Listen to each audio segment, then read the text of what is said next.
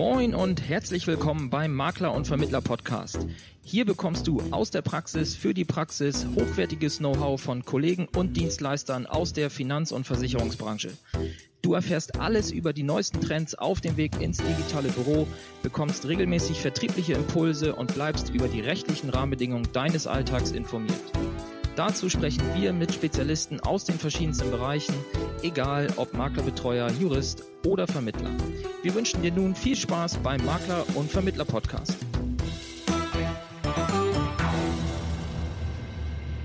Heute spreche ich mit Roger Rankel. Wir haben uns auf einer Jahresauftaktveranstaltung der Finanzbranche getroffen und äh, gestern Abend hatte ich das Glück, einen Vortrag von Roger zu verfolgen. In dem ging es darum, wie kann ich als Finanzdienstleister permanent neue Kundenleads im Internet generieren. Und äh, Roger beschreibt das Ganze mit dem Über, mit der Überschrift, ähm, wie sie das Beste aus zwei Welten miteinander verbinden. Erstmal möchte ich dich herzlich begrüßen, Roger. Und äh, ja, ich freue mich, dass du dir die Zeit nimmst. Ja, hallo zusammen. Hallo an die Hörer. Roger, du sagst, du hast eine Studie gemacht oder ähm, beziehungsweise beziehst dich auf eine Studie und ähm, benennst das mit dem Besten aus der modernen Verkaufspsychologie. Erzähl uns doch mal, was hat das eigentlich auf sich? Also grundsätzlich geht es nicht um eine Studie, sondern Achtung festhalten, über 10.000 Studien, die, aber ich nicht alleine, um Gottes Willen, die mein Team und ich zusammen analysiert haben. Allerdings muss man fairerweise sagen, nicht jede Studie von A bis Z, sondern wir haben uns immer die Facetten, die jeweils an der Stelle relevant waren, herausgefischt. Und wir haben dadurch das neue Kaufverhalten analysiert und die Kundenkaufreise, die man ja auch nennt oder, oder äh, die auch Customer Journey genannt wird, die haben wir völlig neu aufgesetzt. Denn der Kunde von heute kauft anders, wesentlich anders. Der Kunde von heute ist Hybrid. Hybrid heißt, er wechselt zwischen Online und Offline. Und die Kunst ist einfach zu erkennen, wo ist er mehr Online und wo ist er mehr Offline. Und es gab halt einfach viele interessante Erkenntnisse und die habe ich gestern äh, in meinem Vortrag eben vorgetragen und ich denke jetzt hier im Rahmen dieses Interviews werden wir da ein bisschen drauf eingehen.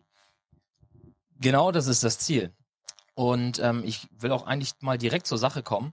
Ähm, das Tool oder das ähm, Projekt, das, ja, wie kann man es nennen, am Ende steht der Lead Loop. Wie genau ist es dazu gekommen? Und ähm, erzähl doch einfach mal kurz, wie teilt er sich auf und danach können wir einmal in die einzelnen Phasen dieses Lead Loops einsteigen. Also diese Kundenkaufreise ist ja der Weg sozusagen, der gegangen wird vom Kunden von A bis Z, also von dem ersten Trigger, wie man so schön sagt, also von dem ersten Kaufimpuls, bis er dann wirklich Kunde wird und darüber hinaus, dass er zum Beispiel auch das Produkt oder den Dienstleister weiterempfiehlt. Also das alles ist die Kaufreise, diese Kundenkaufreise. So. Und jetzt haben wir uns überlegt, wie ist diese neue Kundenkaufreise und sind zu dem Ergebnis gekommen, dass die neue Kaufreise gar nicht mehr linear ist, wie sie mal irgendwann teilweise auch im Studium geschult worden ist, sondern sie verläuft zirkulär. Denn idealerweise ist es so, dass der Kunde nach dem Kauf Fürsprecher wird. Und der Fürsprecher ist einer, der, wie es der Name schon sagt, für einen ist, der dementsprechend auch äh, gute Bewertungen abgibt, der immer wieder kauft, der klassische Wiederkäufer, der aber auch andere antriggert, also der andere dann anspricht und das Produkt oder den Dienstleister empfiehlt und damit wieder, und jetzt wird es interessant, neue Kaufreisen auslöst. Und das ist eben dieser Loop-Gedanke. Also Loop ist damit schon mal klar und Lead heißt, dass er immer wieder neue Interessenten zuführt. Deswegen auch der Begriff Lead Loop. Also Ziel ist, dass man immer wieder neue Interessenten zugeführt bekommt, dass man nicht immer äh, sich jeden Tag aufs Neue überlegen muss, wie komme ich zu neuen Kunden und dies und jenes und so weiter, sondern dass man einmal ein System installiert, zum Beispiel in seinem Maklerbüro oder als einzelner Vermittler und dann sagt, so, jetzt habe ich wie so eine Art Perpede mobile, ich berate den Kunden und der liefert mir schon wieder die nächsten Kunden und die berate ich wieder und die liefern mir schon wieder die nächsten Kunden. Deswegen Lead Loop, permanente Kundengewinnung. Super, das klingt interessant und natürlich ist das wahrscheinlich von jedem, ob es jetzt Finanzdienstleister oder andere Dienstleister sind, das Ziel, permanent weiterempfohlen zu werden. Ähm, Jetzt gibt es fünf Phasen. Du hast fünf Phasen ausgelobt in diesem Lead Loop. Die erste und die letzte hast du gerade schon genannt, die Triggerphase und die Fürsprecherphase. Jetzt möchte ich gerne einmal von dir wissen, was bedeutet das genau? Fangen wir bei der Triggerphase an. Was kann man sich darunter vorstellen? Was läuft innerhalb dieser Phase ab? Also jede Kaufreise, wie gesagt, beginnt mit mindestens einem Trigger. Das kann zum Beispiel sein, wie wir gerade schon gesagt haben, dass man von etwas gehört hat. Das wäre dann schon die Empfehlung oder die qualifizierte Empfehlung wäre, dass ein guter Bekannter, ein Arbeitskollege sagt, mach das. Das wäre ein Trigger. Ein Trigger kann aber auch sein, dass ich etwas gelesen habe. Ein Trigger kann sein, dass ich etwas gesehen habe. Also wenn ich jetzt am Samstag in der Stadt jemanden sehe mit ein paar Turnschuhe oder tolle Jacke oder irgendwas, dann könnte das der Trigger sein, dass ich sage, Mensch, das gefällt mir. Ich schaue mal im Internet oder im Laden, wo es das gibt oder was das kostet. Also da gibt's viele, viele Triggerpunkte. Äh, es gibt aber auch Trigger, äh, die, die, äh, die einem einfallen, dass man sagt, Mensch, könnte, könnte ich auch mal machen. Oder durch einen Zufall. Oder weil ich jetzt äh, demnächst in Urlaub fahre, brauche ich was. Oder bei mir war es so, meine ehemalige Assistentin ist berufsunfähig geworden. Und dadurch wurde ich angetriggert, selber meine eigene BU nochmal auf den Prüfstand zu stellen. Also es gibt ganz, ganz viele Triggerpunkte. Und was wir aber erkannt haben, ist, dass nach wie vor das Empfehlungsmarketing für den Finanzdienstleister der stärkste Trigger, der wichtigste Trigger ist. Gerade jetzt im Zeitalter von äh, Likes und Links und Social Media und was man da alles, ist es schon sehr wertig, wenn der gute Bekannte, der Arbeitskollege oder der Nachbar oder der Schwager sagt, mach das, das empfehle ich dir. Und das ist auch das Pfund, das der Finanzdienstleister hat. Denn jeder, der ein paar Kunden schon aufgebaut hat, zufriedene Kunden hat, der hat damit verbunden auch gleichzeitig viele noch nicht Kunden in der Umlaufbahn. Wie meine ich das? Jeder zufriedene Kunden hat zwei, drei, vier noch nicht Kunden in der Umlaufbahn. Das heißt also, jeder Vermittler, jeder, der jetzt gerade zuhört, hat damit verbunden durch nur einen einzigen Kontaktpunkt die Möglichkeit, an ganz viele noch nicht Kunden ranzukommen. Also das ist damit schon mal der erste Trigger. Ich darf aber gleich weiter ausführen, weil es gerade so schön passt, sorry. Äh, ich darf gleich weiter ausführen. Die Frage ist ja, wie schaffen Sie es jetzt, dass Ihre Kunden, die noch nicht Kunden an triggern. Und was Sie dazu brauchen, ist ein sogenanntes Narrativ. Ein Narrativ ist eine Erzählstory. Es muss irgendetwas geben, was man über sie erzählen kann. Wenn der Kunde nur sagen kann, ich habe einen tollen Makler, sagt der andere nicht wow. Das heißt also, Sie brauchen eine Erzählstory, das nennt man eben ein Narrativ, dass der eine zum anderen gehen kann und, und über sie schwärmen kann und dann erst sagt der Mensch, hört sich gut an, mit dem nehme ich gerne mal Kontakt auf. Ja, super. Da merkt man, das ist bei dir in Fleisch und Blut auch äh, übergegangen, denn ich hätte dich genau zu diesem Thema noch gefragt, zur Erzählstory, weil da bist du gestern auch sehr gut drauf eingegangen. Gut. Und äh, ich höre auch raus in der Triggerphase, da haben wir schon alt und neue Welt. Also ich kann halt in der Fußgängerzone über die Handtasche, über die Schuhe getriggert werden, aber natürlich auch Google-Anzeigen, Facebook-Anzeigen, was es da nicht alles gibt. Dann geht's in die zweite Phase, die Recherchephase.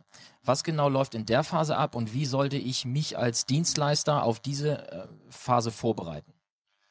Also die meisten und wirklich die meisten Kunden, wenn sie irgendetwas gehört haben, angetriggert worden sind, googeln erstmal. Also Sie als Makler würden dann gegoogelt werden. Äh, alles andere wird auch gegoogelt. Das heißt, ab dann beginnt die Recherchephase.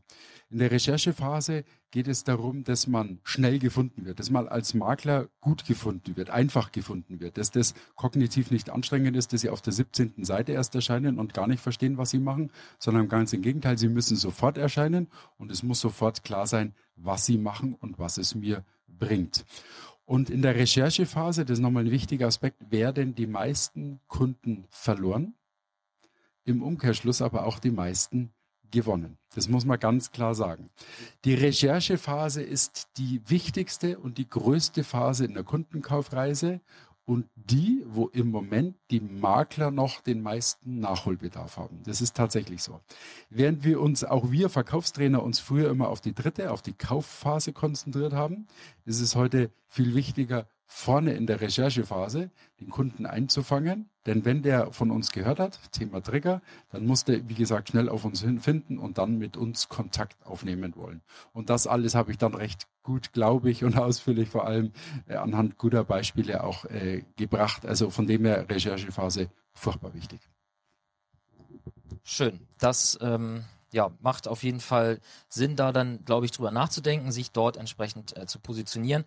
Gestern hast du es äh, auch gemacht, deswegen werde ich es jetzt auch tun. Die Phase 3, die Kaufphase, das ist ja eine Phase, mit der du dich jahrelang beschäftigt hast und wo man auch diverse Inhalte von dir findet. Ähm, Die würde ich dann jetzt einfach überspringen, weil ich glaube, sonst würde die Folge wahrscheinlich etwas lang werden. Gehen wir dann in Phase 4, das ist die Erfahrungsphase. Erzähl uns doch mal jetzt, der Kunde hat jetzt gekauft, also er hat bei dem Finanzdienstleister einen Vertrag unterschrieben, ist Kunde geworden. Was passiert dann? Also wie, wie kann ich dann äh, als Makler sicherstellen, dass dieser Lead Loop aufrecht äh, oder am, am Rollen bleibt?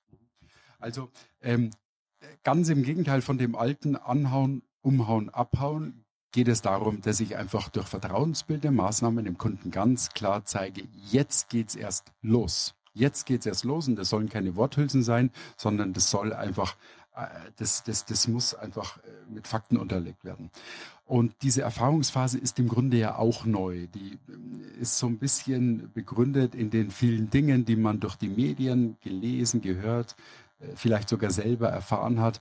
Der Kunde hat, auch wenn er sich für das Produkt oder für den Finanzdienstleister entscheidet, immer noch am Ende des Tages Vorbehalte. Und die Kunst muss sein, dass Sie diese Vorbehalte wegräumen. Warum?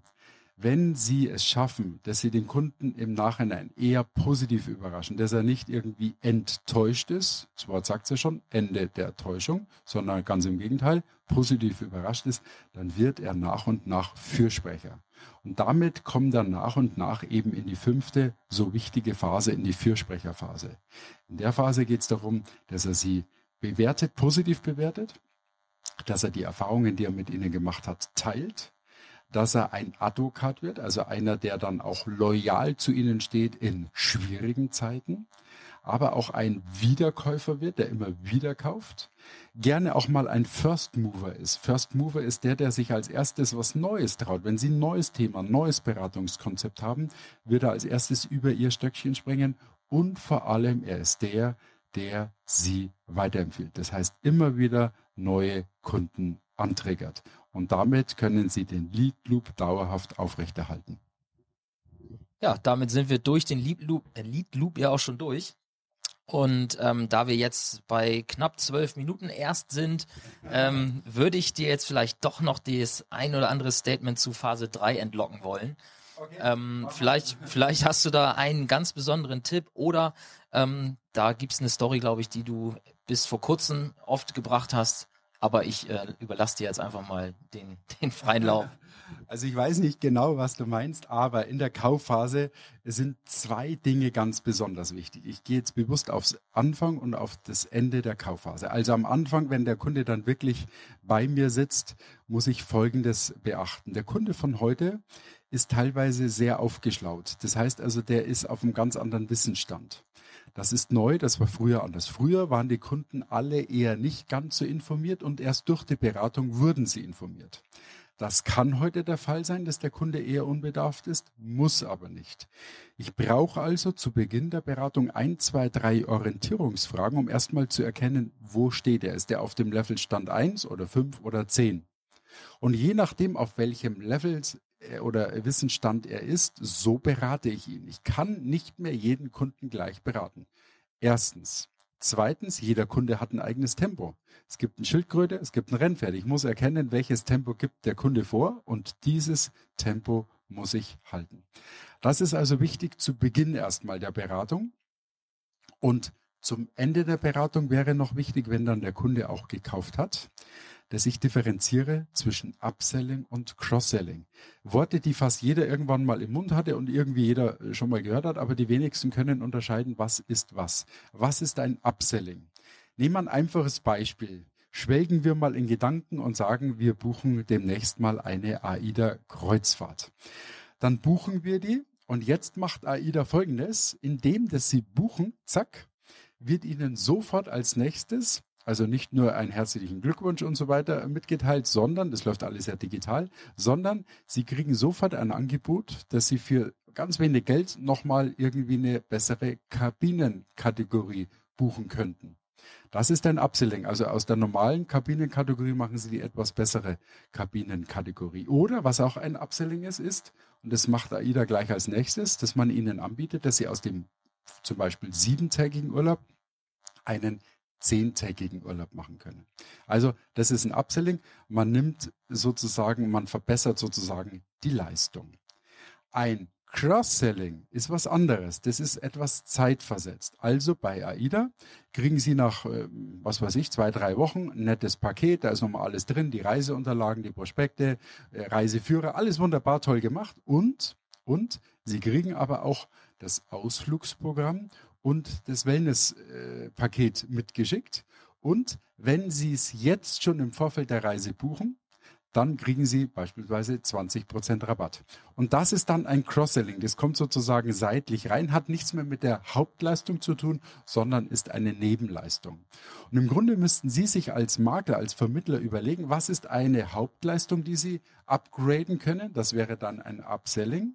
Dann nutzen wir in der Verkaufspsychologie dieses Momentum. Kunde sagt ja und der Schuhverkäufer verkauft mir dann den Schuhspanner und der clevere Restaurantbesitzer, äh, unser Italiener an der Ecke, wenn ich einen Cappuccino bestelle, das Tiramisu dazu. Das passt auch gut, das ist ein gutes Komplementärprodukt, das ist das eine. Das Cross-Selling ist etwas zeitversetzt und kommt so mehr oder weniger von der Seite rein.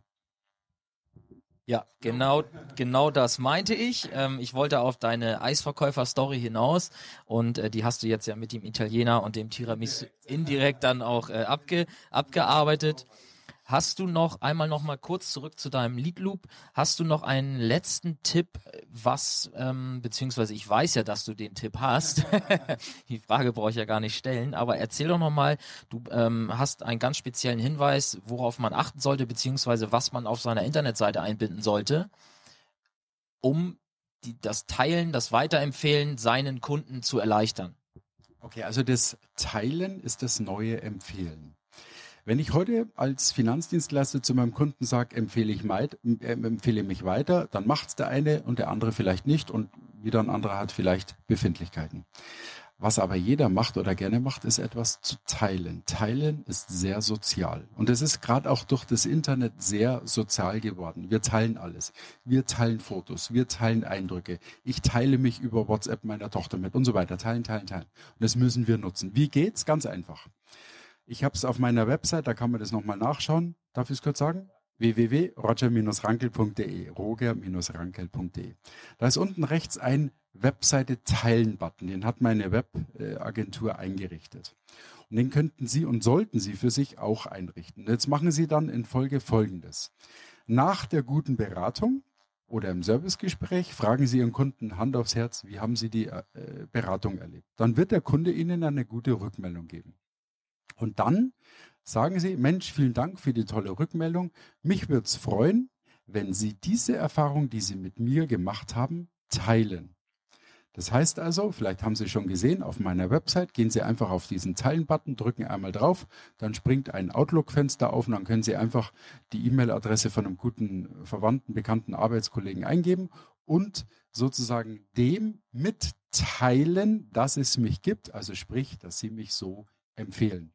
Und Sie werden erleben, das machen die Leute. Das machen die leichter, als jemand so offline anzusprechen, online einfach weiterzuteilen. Das kennen wir. Wir entdecken bei Immobilien Scout ein tolles Objekt. Wir entdecken bei Autoscout eine, ein tolles Auto. Und was machen wir? Das im Freund mitzuteilen. Und so können Sie es schaffen, dass Sie als Makler geteilt werden, dass man die gute Erfahrung, die man mit Ihnen macht, teilt. Also einmal verstanden, glaube ich, äh, kann man das relativ schnell umsetzen und Sie werden sehen, Sie kriegen so noch leichter Empfehlungen als zuvor schon.